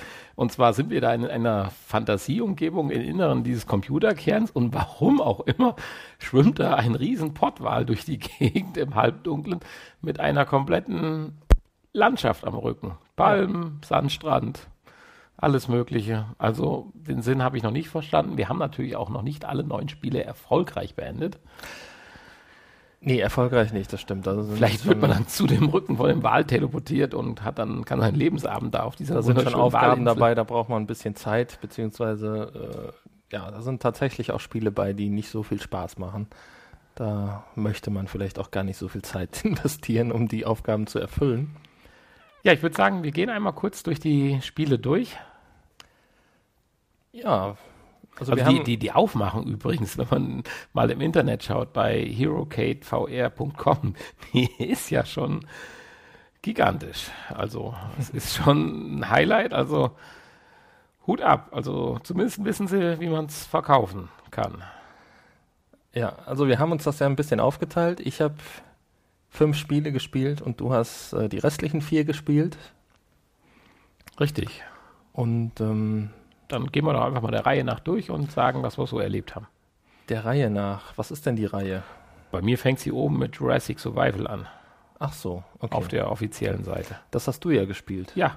Aber eigentlich müsste ich anfangen. Das Schöne ist, meine ersten vier Spiele kommen, ich komme. Nein, fang ruhig an, das ist kein Problem. Such dir eins aus. Weil ich eins mehr hatte. Kriegen, kriegen wir ja bei, bei, bei neun Stück, denke ich, ganz gut hin. Nein, ich fange mal mit dem sicherlich schlechtesten Spiel, beziehungsweise der schlechtesten Erfahrung an, die ich hatte und die generell bei der Sammlung dabei ist. Und das ähm, ist Sisters. Äh, es soll eine ja, ein Horrorspiel oder eine, eine Horrorerfahrung soll es sein, ist es aber eher nicht. also es, es, handelt sich um eine, eine kleine Puppe, also fangen wir mal an, wir, wir sitzen in einem oder stehen in einem Raum, können uns nicht fortbewegen, können uns also nur rumdrehen. Wir bleiben die ganze Zeit in diesem Raum und ähm, mit dem Move Controller kann man eine Taschenlampe bedienen, also man kann in dem Raum rumleuchten und äh, dann gibt es eine Puppe, die lacht und ähm, ja, dann zwischendurch mal verschwindet und woanders wieder auftaucht. Und äh, ja, das war es eigentlich. Ach so. Dann ist es nach irgendwie drei Minuten vorbei. Dann sind es ja doch nur acht Spiele. das stimmt, ja. Ja, also, also sehr schön. Ein wirkliches Spiel. Und ich nehme an, nachdem du, nachdem du Resident Evil gespielt hast, hatte ich das jetzt nicht so wirklich geschockt. Nein, das nicht. Okay. Geschockt hat mich allerdings 405 Road Rage. Fängst du jetzt mit deinem schlechtesten an? Mm, ja. Na, ich überlege gerade, was war denn das vierte, was ich gespielt habe? Äh, ja, doch, es ist das Schlechteste, okay. Und zwar, man fühlt sich so ein bisschen in die alte Spielegeneration zurückversetzt, so als ich noch so 14, 15 war. Äh, nicht in die Atari- oder Amiga-Zeit, nicht in die C64-Zeit, nein, der VC20 von Commodore muss jetzt herhalten mit Datasette. Also, Klötzchen-Grafik par excellence. Wir haben eine vierspurige Autobahn, man ja, darf ein bisschen schöner sein. Ja, man darf zwischen verschiedensten Automodellen, die in ihren zwölf Klötzen anders aussehen, auswählen. Und deren Aufgabe ist quasi immer die gleiche. Man fährt auf diesen vier Spuren. Man kann die Spuren durch Gesichtsbewegungen wechseln. Man kann Gas geben, interessanterweise mit R2. Man kann bremsen mit L2. Ah, nein, mit Kreis. Völlig unerklärlich, aber ist ja mal egal. Man verdrückt sich ständig, aber ist ja nicht so schlimm. Und ja, Aufgabe ist es nicht, in die anderen Autos reinzufahren äh, und möglichst Punkte dadurch zu sammeln. Je schneller, desto besser. Dann gibt es auch noch so eine Art äh, Spielmodus wie ein Kinofilm. Ich weiß nicht, wie heißt das? Unstoppable, wo man mit mhm. hier die, wer ist die Schauspielerin, die da nicht bremsen darf mit ihrem Bus, weil sonst die Bombe hochgeht. Sowas Speed. haben wir. Speed, genau, so heißt Speed der Film. 2 war das, ne? Ja. Oder egal. Nee, Speed, nee, Speed 1. Ich weiß gar nicht, dass es zwei Teile gibt. Speed 2 war, glaube ich, mit dem Fahrstuhl. Oder? Fahren die immer noch weiter. Na, jedenfalls, darum geht's halt. Äh, Grafik unterirdisch, theoretisch, also ich habe nichts gegen unterirdische Grafik, da komme ich ja gleich zu bei einem anderen Spiel, aber zusammengepaart mit einem echt schlechten Spielverhalten und das ist übel. Die gegnerischen, die gegnerischen, das sind ja die, die mitfahrenden Autos, die bauen gleichzeitig mehr Unfälle, wie man selber bauen könnte. Die fliegen durch die Luft auf einmal, weil sie irgendwo hängen geblieben sind. Es ist sensationell irrwitzig. Und äh, boah, damit soll es auch ausreichen. Also ganz ehrlich, wenn ich jetzt neugierig gemacht habe, der möge bitte sich das Spiel kaufen und das Aber lustig, lustig zum Zuschauen fand ich das schon. Ja, doch, das kann ich mir durchaus vorstellen. Vor allen Dingen, wenn man sich immer verdrückt bei der Steuerung. Naja, kommen wir zu deinem zweiten. Ja, ich komme jetzt zu meinem, aus meinen fünf Spielen, meiner Meinung nach zweitschlechtesten Spiel.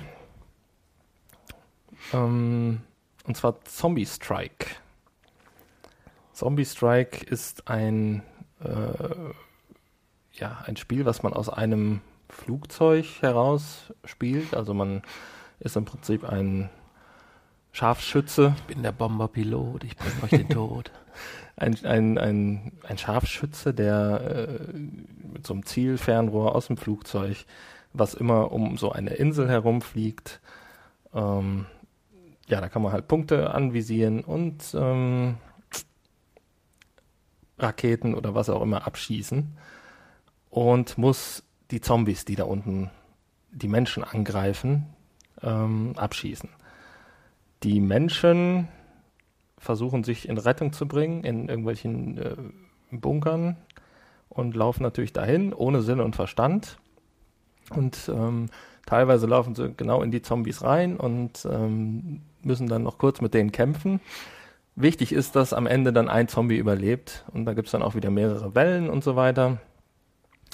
Und ähm, ja, nach Möglichkeit muss man dann halt die Zombies, die auf dem Weg der Menschen sind, abschießen.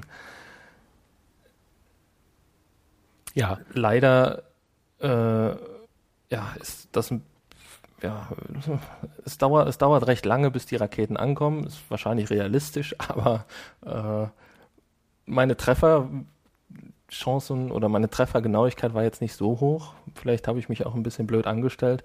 Aber es macht halt auch einfach keinen Spaß und es ist nicht abwechslungsreich. Also die Grafik ist sehr minimalistisch.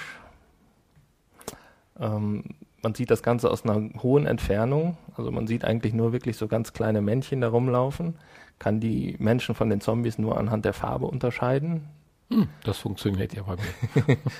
genau, die Menschen sind rot und die Zombies sind grün. Das passt ja zu dir. Oder Flächenbrand. das Spiel ist raus. Ja, man macht eigentlich die ganze Zeit dasselbe.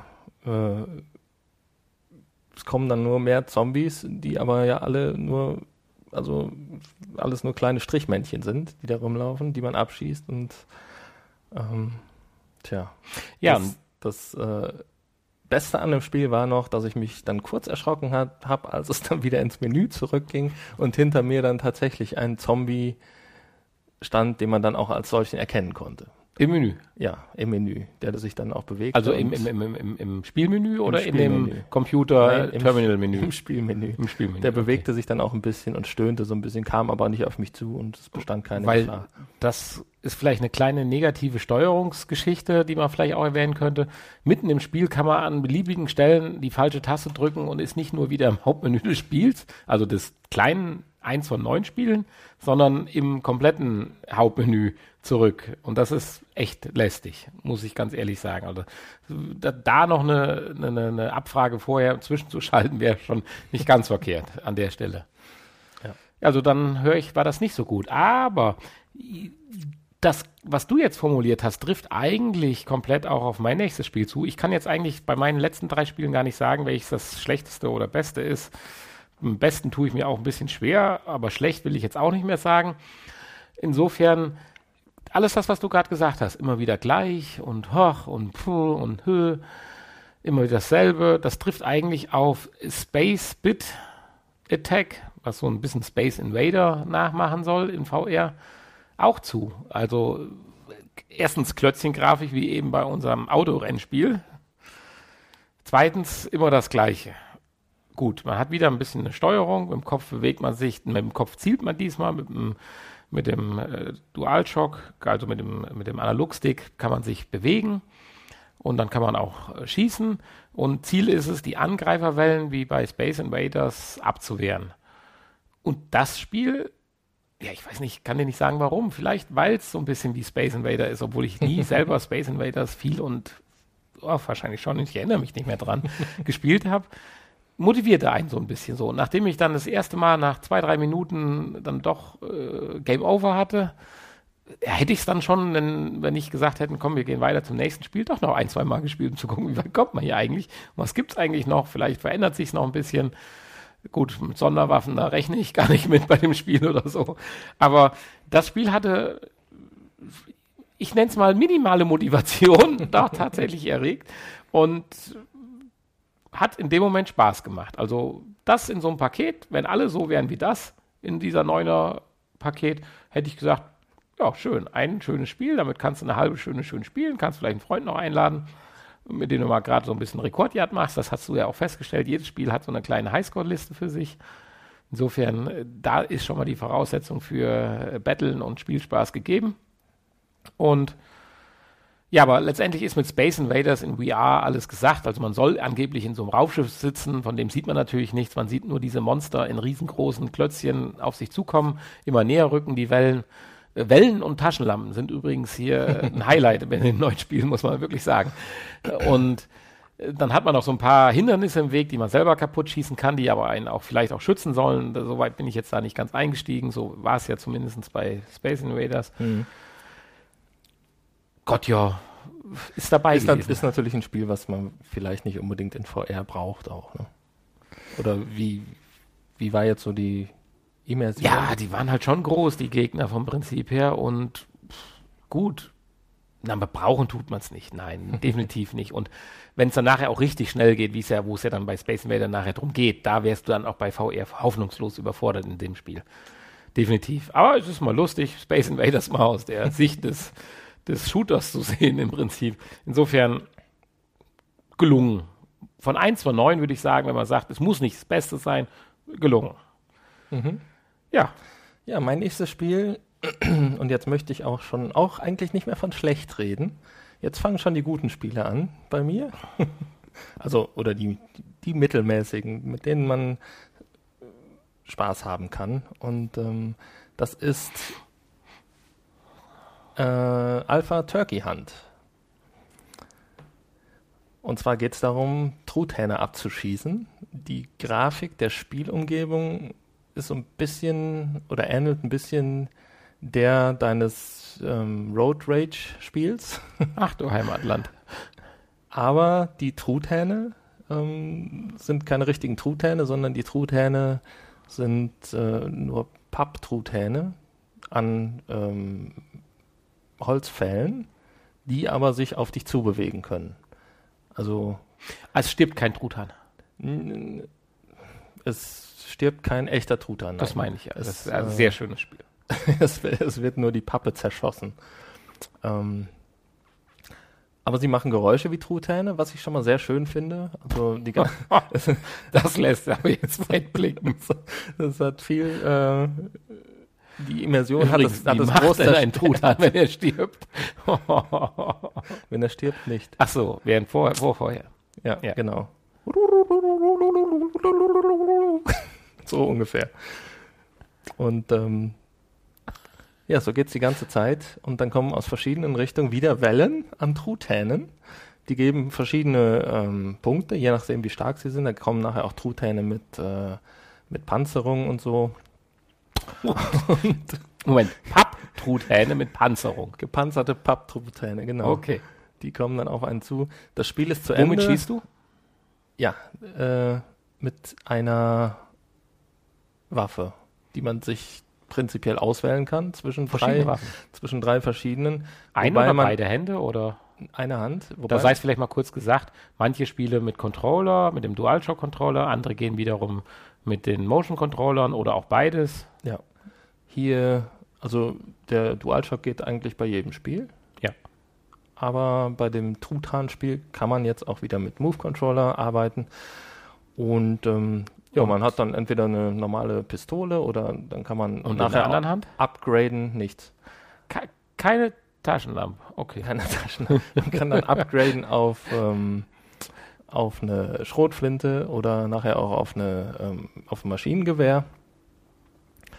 Kostet natürlich dann Geld. Das Geld verdient man durch das Abschießen von Truthähnen. Das ist ja bei Road Dings da, Road Rage auch so. Genau. Also da nicht mit den Truthähnen, aber äh, mit den Punkten und man kriegt dann bessere Felgen. Ja.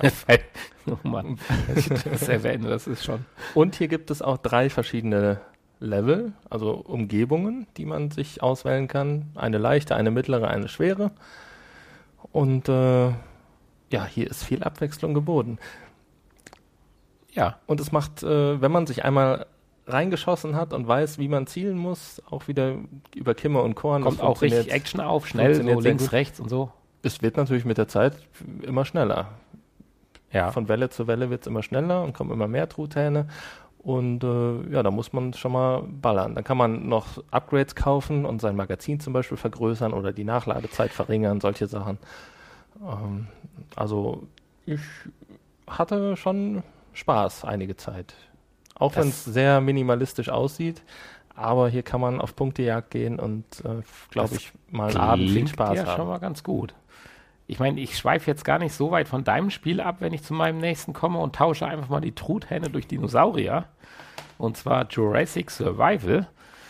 Wir verabschieden uns von der Klötzchen-Grafik und kommen in eine fotorealistische Umgebung, dass man mit einem Jeep irgendwo wahrscheinlich bei Jurassic World umgekippt ist und jetzt auf einem Haufen Munition anscheinend sitzt. Nee, nicht nur Munition, sondern Magazine für seine Walter PK, was, wie heißen die Dinger? Keine Ahnung. Keine Ahnung. Ganz egal, jedenfalls, man kann ballern ohne Ende. Äh, man muss natürlich das Magazin wechseln, das definitiv, aber von Magazinen hat man ohne Ende. Ja, also ähnlich wie bei dir, es kommen auch hier wieder Wellen und im Gegensatz zu dir habe ich dann in der linken Hand auch einen Move-Controller und zwar auch im Spiel einen Move-Controller. Interessanterweise ist es eine Taschenlampe, obwohl es auch im Spiel animiert ein Move-Controller ist. ist nicht ganz klar. Also der rechte Move-Controller ist eine wunderschön, insofern man das so sagen darf, gestaltete Pistole, die auch, wenn man sie näher ranholt, sehr gut aussieht. Und in der linken Hand hat man eine Taschenlampe, die aussieht wie ein Move-Controller. Ja. Ich weiß nicht, was das soll, aber ist mal in Ordnung.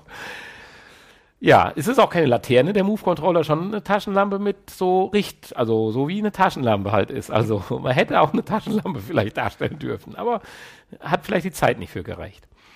Ja, und dann hat man eine feste Position, man kann mit den Tasten des Move-Controllers die Richtung wechseln, also entweder nach vorne und nach hinten, kann mit dem Kopf dann 180 Grad nach links und rechts gucken, auch noch weiter, wenn man sich verdrehen möchte. Das funktioniert alles.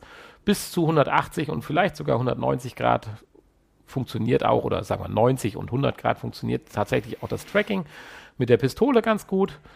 Mit Kimme und Korn, da muss man erst ein bisschen üben, aber das klappt dann nachher auch ganz gut. Und dann kommen halt kleine, mittlere, große und sehr große Dinosaurier, die man dann auch abschießen muss. Und deswegen fragte ich gerade bei dir, ob es dann richtig schnell abgeht und so ein Feeling und oh, jetzt muss ich beeilen und bam, bam und jetzt schnell und doch schon nachladen oder gleich nachladen, weil das Feeling fehl, fehlte leider bei Jurassic Survival gänzlich. Selbst in Welle 4. Puh, Gott, die standen halt vor einem, die Dinosaurier, und machten auch irgendwas. Es soll wohl so eine Art Anknabbern sein, so hörte sich das an. Und sein Lebensbalken verlor dann auch schon so an, an Lebensenergie.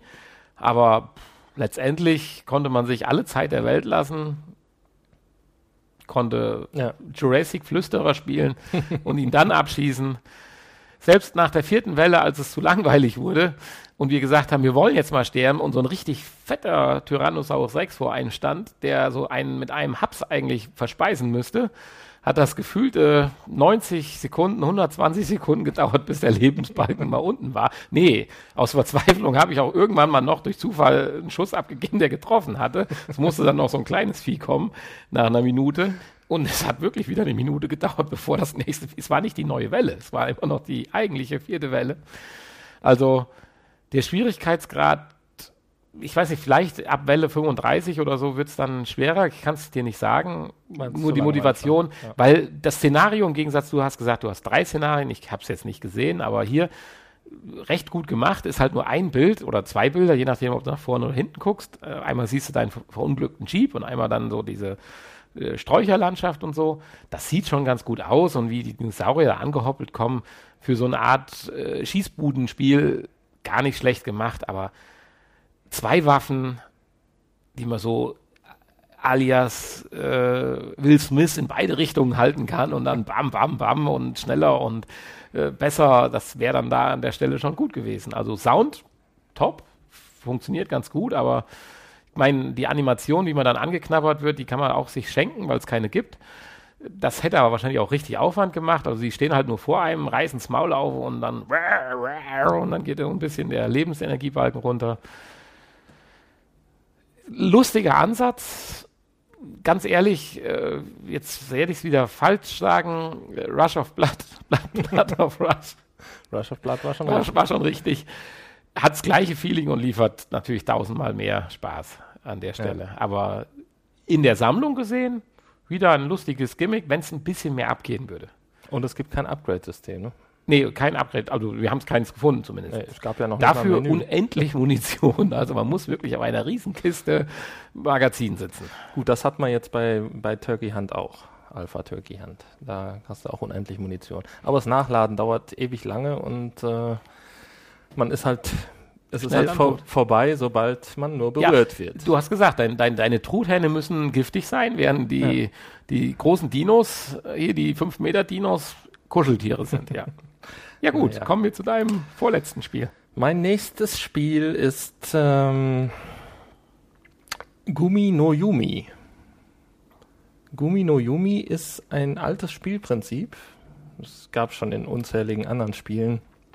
Und zwar geht es darum, Kisten, äh, also nicht Kisten, aber früher waren es immer Kisten. Ähm, in dem Fall sind es Gummibärchen, wie der Name vielleicht schon vermuten lässt. Gumi no Yumi die an einen bestimmten Platz zu verschieben. An einen Zielort. Und dafür hat man dann eine gewisse Anzahl an Schritten zur Verfügung, die man sich bewegen kann.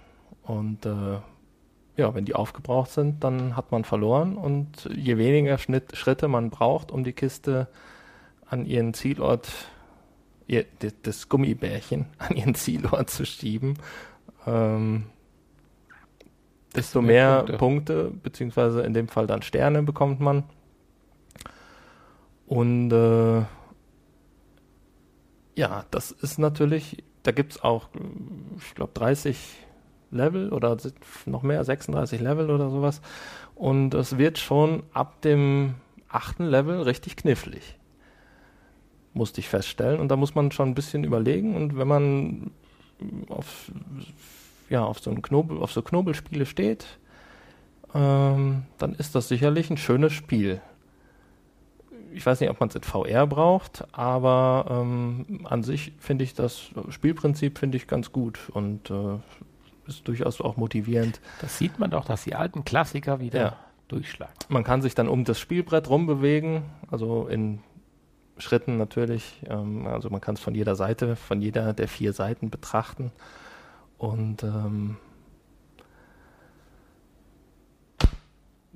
viel mehr kann man auch eigentlich nicht machen.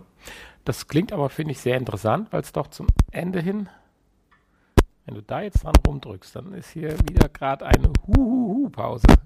Ja, das Problem ist, dass die Pause schon da ist. So, nach einer weitigen, weiteren zwölfminütigen Huhu-Pause, weil Hanni auf den Tisch geklopft hat und unsere fragile Konstruktion zur Verhinderung des Kabel, weiteren Kabelbruchs äh, ins Jenseits geschossen hat, sind wir wieder da. Aber äh, Gummi, ne Yumi, Gumi no Yumi, genau. Ist ein, ist ein schönes Spiel. Wieder eins, was, wo ich nicht weiß, braucht man es in VR, aber eines der besseren. Und es hat eine zuckersüße Japano äh, Märchenwelt-Optik. ja. Und mit 30 Leveln, wenn du sagst, ab Level 8 wird's knifflig, auch ja eine gewisse Langzeitmotivation, denke ich noch dran. Ich denke auch, ja. Also man kann natürlich, je mehr Schritte man braucht, desto weniger Sterne kriegt man dann. Ja, klar. Und irgendwann will man natürlich dann alle Sterne haben. Und äh, Weil im Punkt Langzeitmotivation möchte ich ja zu meinem letzten Spiel überleiten. Ich weiß nicht, ob ich das Beste nennen soll oder vielleicht das Schlechteste. Ich bin mir nicht sicher. Es heißt äh, Dreadhalt. Ich denke mal, so wird es wohl ausgesprochen. Äh, es geht darum, dass man, uh, nein, erstmal einleiten. Achtung, man wird mit schauderhaften und verstören. verstörenden Kreaturen und Szenen äh, konfrontiert und äh, also bitte nur, wer es wirklich ab kann, spielen. So nach dem Motto. ja, nur Leute ohne Platzangst. Ich habe es noch nicht gefunden, die Äh. verstörenden Szenen, aber ich bin ja noch weiter auf der Suche. Es geht praktisch darum, dass man, warum auch immer, in so einer Art Mystik, also man ist in einem Keller verließ oder Riesen, keine Ahnung was, Schloss unterirdisch, so ein bisschen eine Mischung aus, ja, da fehlen mir fast Wolfenstein und äh, ach, wie heißt das denn, wo man mit dem kleinen Mensch durch die Gegend rennt hier und das, äh, die, dieser Prince of Persian, genau, so eine komische Geschichte, so sieht die Optik so ein bisschen aus. Nur in 3D. Kellerverliese, eins nach dem anderen, ohne Sinn und Verstand, weil man sich die Karten, man, man hat ja einen Kartenmonitor, äh, oder einen HUD oder wie man das nennen wollen. Aber an Wolfenstein erinnert es tatsächlich ein bisschen, ne? an Wolfenstein 3D, das ja, erste. klar, das meine ich ja. Und äh, jede Wand sieht eigentlich gleich aus, aufgelockert, mal in einem Raum in der Kiste, dann mal ein Stuhl und dann mal vielleicht eine Laterne. Nein, das, so schlecht wollen wir es nicht machen. Also für eins dieser kleinen äh, Neuner-Spiele in diesem VR-Set fängt das schon richtig gut an. Man muss vier Augen finden, vier ausgerissene Augen, von wem auch immer. Und die muss man dann auf solche, ja, ich sag mal, in Schalen auf irgendwelchen Säulen legen und dann wird wahrscheinlich irgendwas Mystisches passieren oder so. Keine Ahnung. Es passiert genug Mystisches in dem Spiel. Und die muss man halt suchen. Das fängt ganz gut an und irgendwann findet man dann auch relativ schnell das erste Auge, mehr oder weniger schnell. Dann trifft man auch auf die erste schauderhafte und erschreckende Figur, irgend so ein schwarzer Schatten, der leider sehr schlecht animiert, äh, animiert ist, der dann sich in Licht nichts auflöst. So richtig erschaudern lassen ließ er mich nicht. Da war die Frau in dem einen Raum schon schlimmer. Aber hm, richtig gegruselt habe ich mich jetzt noch nicht. Und wir haben jetzt zwei Augen gefunden. Im dritten bin ich noch hinterhergerannt. Und da kommt jetzt genau das, was ich eben sagte, Langzeitmotivation.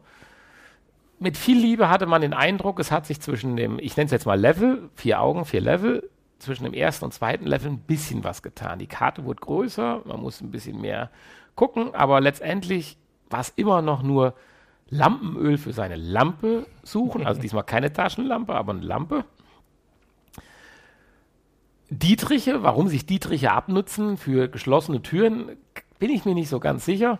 Die kann man auch sammeln. Und Geld, Gold für was auch immer, das hat sich leider bis Mitte drittes Level von vieren, vielleicht vieren, vielleicht geht es auch noch ewig weiter, das Spiel, keine Ahnung, noch nicht erschlossen. Und ab und zu eine Papyrusrolle, wo eine schöne Geschichte erzählt wird, dass man anscheinend irgendeine Geliebte oder sonst irgendwas sucht, die wohl auch äh, dieses Meteorium da in den Kellern mitgemacht hat und äh, fliehen konnte oder am Fliehen ist. Aber warum man jetzt die Augen sammelt, ich weiß es nicht so wirklich. Als man dann Level 2 geschafft hat und mit Level 3 angefangen hatte, hat sich immer noch nichts getan. Gut, hier war mal ein Raum ein bisschen anders, es hing mal ein Geweih an der Wand und es kam auch mal ein Abgrund dazu. Aber die Motivation fiel dann doch anfänglich oder nach anfänglicher Euphorie, dass ich gesagt habe, oh hier, uh, spannend, jetzt wollen wir mal gucken, was jetzt passiert und gleich passiert, relativ schnell in den Keller. Und da würde ich jetzt tatsächlich auch den Spieleentwicklern ganz einfach da auch einen Negativpunkt anrechnen wollen oder ganz klare Kritik aussprechen. Das muss man merken, das kann man dann auch sicherlich irgendwie ändern, selbst bei so einem billigen Spiel oder einfachen Spiel, billig will ich jetzt nicht sagen, einfachen Spiel, das flaut unheimlich schnell ab. Also es fehlt irgendwas. Mag sein, dass noch was kommt, dann hat es mich aber zwischendurch verloren und dann kann ich leider auch nichts dafür. Ja, Weil halt die Abwechslung. die ganze Geschichte an sich und so, das hat ja ganz gut angefangen. Aber wenn man dann den achten schwarzen Geist, der sich wieder in Luft auflöst, der einem ach so Angst machen soll, begegnet und man kann diesem Kerl bis auf 20 Zentimeter, man kann in ihn reinschauen, man kann ihn streicheln und kitzeln und also theoretisch virtuell und es passiert nichts, noch nicht mal ein Hu oder ein Kettenrasseln oder sowas. Ne. Ein Stück zu wenig. Also es hätte einfach weiter sich steigern müssen. Dann hätte ich es tatsächlich als wirklich gutes Spiel dieser Sammlung angesehen. Aber so bin ich da noch ein bisschen skeptisch. Du hast ja von außen zugeschaut. Ich weiß nicht, wie es dir ergangen ist. Ich habe mich gegruselt ohne Ende. Ich musste die Augen zumachen. So schlimm war es. Äh, du warst eingeschlafen.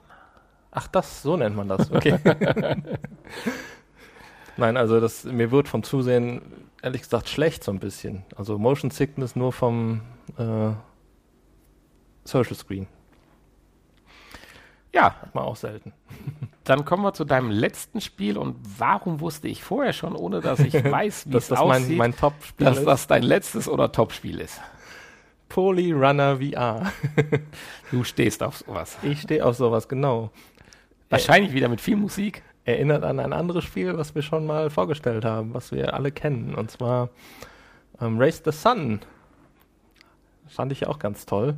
Und Poly Runner VR hat zwar eine schlechtere Grafik, ähm, ist dafür aber etwas bunter und. Noch bunter. Naja, Race the Sun war ja eher grau in grau, ne? War ja alles grau, da war gar nichts bunt. Außer dass äh, die gegnerischen Blöcke, die umfielen, die waren dann mal rot zwischendurn. Ah, und Entschuldigung, ich habe gerade Race the Sun mit dem anderen Spiel, wo man auf diesem. Ah, äh, mit Polybius. Ja, genau, ja, damit verwechselt. Entschuldigung. Ja. Nein.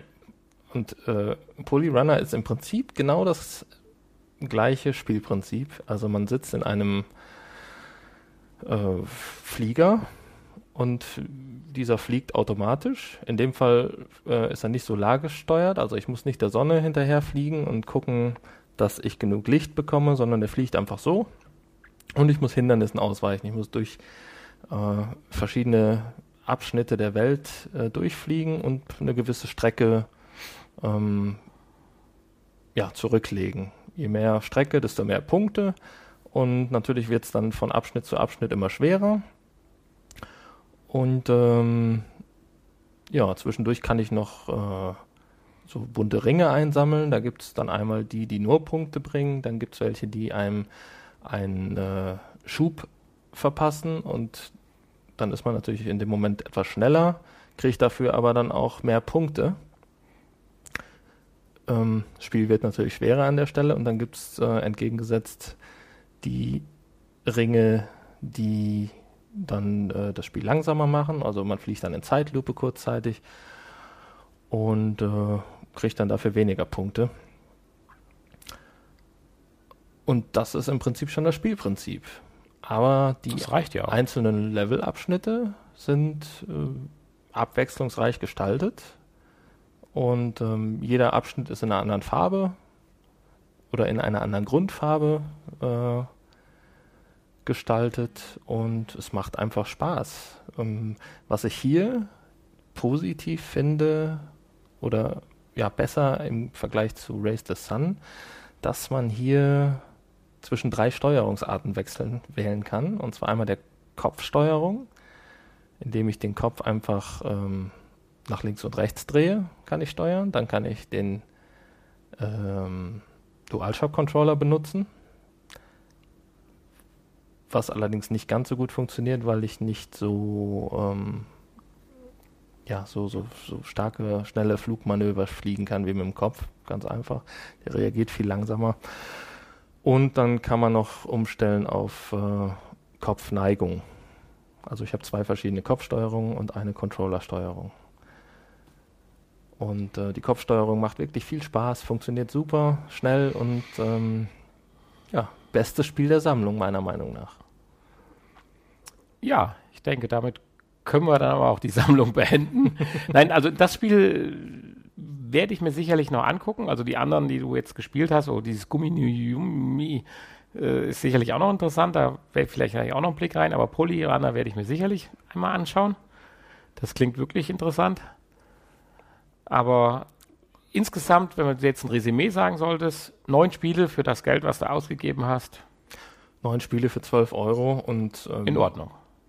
Ja, ich würde sagen, so vier bis fünf Stück sind durchaus brauchbar. Ja. Vielleicht noch was Kurioses, wenn wir auch hier mal was Kurioses einbringen wollen am Ende. Und zwar äh, gibt es noch zwei Hinweise darauf, wenn man auf der Originalseite ist, dass tatsächlich äh, Dreadhalls den äh, Proto Awards Best Sound Design gewonnen hat 2016 und Sisters den Sundance 2016 New Frontier Selection Awards. also, naja, ist etwas. Äh, noch schlimmer wird's. Ich weiß nicht, hast du vielleicht gerade durch Zufall die Seite offen? habe ich nicht. dass es bei äh, 405 Road Rage Rating das Rating beschrieben wird mit vier von fünf Sternen, mit man glaubt kaum, dass es nicht sich um eine echte Situation handelt, dass es eine nicht echte Challenge ist und äh, es nimmt einen mit und macht einen völlig fertig. Okay. Okay, Ja, man muss natürlich, so auch, weit würde ich man muss natürlich auch bedenken, dass diese Sammlung oder die einzelnen Spiele, die ja, glaube ich, auch zumindest im Smartphone-Bereich ähm, einzeln erschienen sind, dass die natürlich aus, der an, aus den Anfangszeiten der VR-Spiele Ja, okay, das stimmt. noch stammen. Also Gut. es sind schon, auch wenn sie von 2015, 2016 sind, ähm, doch noch die ersten Spiele halt. Und Insofern wollen wir das sicherlich auch nicht ins Lustige oder Lächerliche ziehen. Das ist richtig. da war das dann halt noch so. Man muss ganz klar sagen, neun kleine VR-Erfahrungen, drei, vier bessere für 12,99 Euro. Ja. 11,99. Ui, 11,99 Euro. Damit ist alles gesagt. Genau. Damit sind wir auch am Ende unseres Podcasts, der Dreiviertelhundert-Folge. Einmal musste ich es noch sagen. Und wir wünschen allen Zuhörern eine angenehme, erfolgreiche Woche mit einem Feiertag direkt vor der Brust. Stimmt. Kann man ja so sagen. Ach ja, da freue ich mich. Den Tag der deutschen Einheit feiern. Ja. Jeder wie er mag. Und wir freuen uns natürlich dann auch auf die nächste Folge. In dem Zuge dürfen wir vielleicht noch auf unsere multimedialen Verknüpfungen hinweisen. www.vrpodcast.de Unseren anderen Podcast www.pod-spot.de Gerne Kommentare abgeben. Wir haben ja mitunter doch ein oder zwei, die uns häufiger einen Kommentar abgeben. Da freuen wir uns sehr drüber. Nicht, dass also hier der Gedanke aufkommt, dass wir uns über diese Kommentare nicht freuen würden. Nein, wir Wir haben uns eigentlich immer. auch fest vorgenommen, die dann auch mal zu rekommentieren. Ja, teilweise beantworte ich ja auch, aber teilweise Ja, geht das dann auch schon mal unter. Aber wir freuen uns über jeden Kommentar, den wir da zuhören. Und es waren ja auch wirklich sehr schöne dabei. Das muss man sagen. Kritik ist auch angebracht, selbstverständlich. Natürlich, wir versuchen uns ja auch immer noch weiter zu verbessern und ähm, ja, das kann man natürlich nur, wenn man auch entsprechendes Feedback bekommt. In diesem Sinne, Tschüss. von meiner Seite, tschüss. Oh, wir haben eine lange Folge. Auf Ja. Wiedersehen. Auf Wiedersehen. Und hallo zum Nachgespräch. Und hu hu hu. Ja, nach einem weiteren Rettungsversuch der Huhuhu-Pause unseres Kabelbruches haben wir diesmal das Gerät von Hani nicht mehr wieder an den Start gekriegt. Also werde ich jetzt alleine das Nachgespräch führen und ich kann mal so richtig ablästern. Nee, kann ich nicht. Er sitzt mir natürlich noch gegenüber, aber ich denke, die Folge war heute auch mit fast anderthalb Stunden lang genug. Insofern wüsste ich auch nicht so ganz, was ich noch im Nachgespräch besprechen sollte. Von daher kürzen wir das Ganze jetzt mal ab. Ich sage von meiner Seite Tschüss und ich glaube, wenn Hanni laut genug von der anderen Seite des, unserer Riesentafel redet, dann äh, hören wir ihn auch noch. Tschüss. Bye, bye.